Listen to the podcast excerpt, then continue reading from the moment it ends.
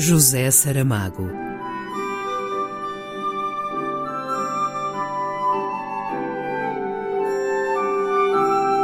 A caminho do centenário.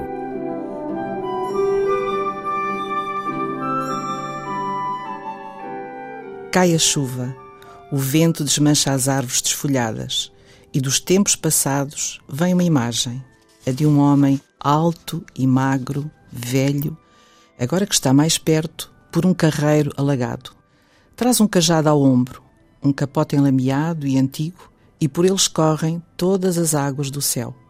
À frente caminham os porcos, de cabeça baixa, rasando o chão com o focinho. O homem que assim se aproxima, vago entre as cordas de chuva, é o meu avô. Vem cansado, o velho.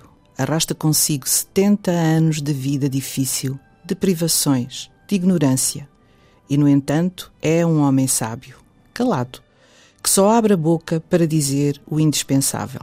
Fala tão pouco que todos nos calamos para o ouvir, quando no rosto se lhe acende algo como uma luz de aviso. Tem uma maneira estranha de olhar para longe, mesmo que esse longe seja apenas a parede que tem na frente. A sua cara parece ter sido talhada em enxó, fixa, mas expressiva, e os olhos, pequenos e agudos, brilham de vez em quando, como se alguma coisa em que estivesse a pensar tivesse sido definitivamente compreendida. É um homem como tantos outros nesta terra, neste mundo. Talvez um Einstein esmagado sobre uma montanha de impossíveis, um filósofo, um grande escritor analfabeto.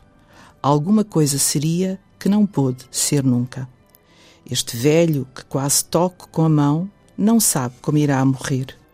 Ainda não sabe que poucos dias antes do seu último dia terá o pressentimento de que o fim chegou e irá, de árvore em árvore do seu quintal, abraçar os troncos, despedir-se deles, das sombras amigas, dos frutos que não voltará a comer.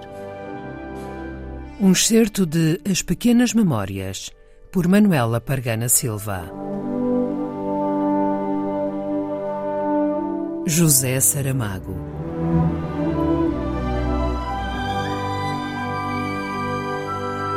A caminho do centenário.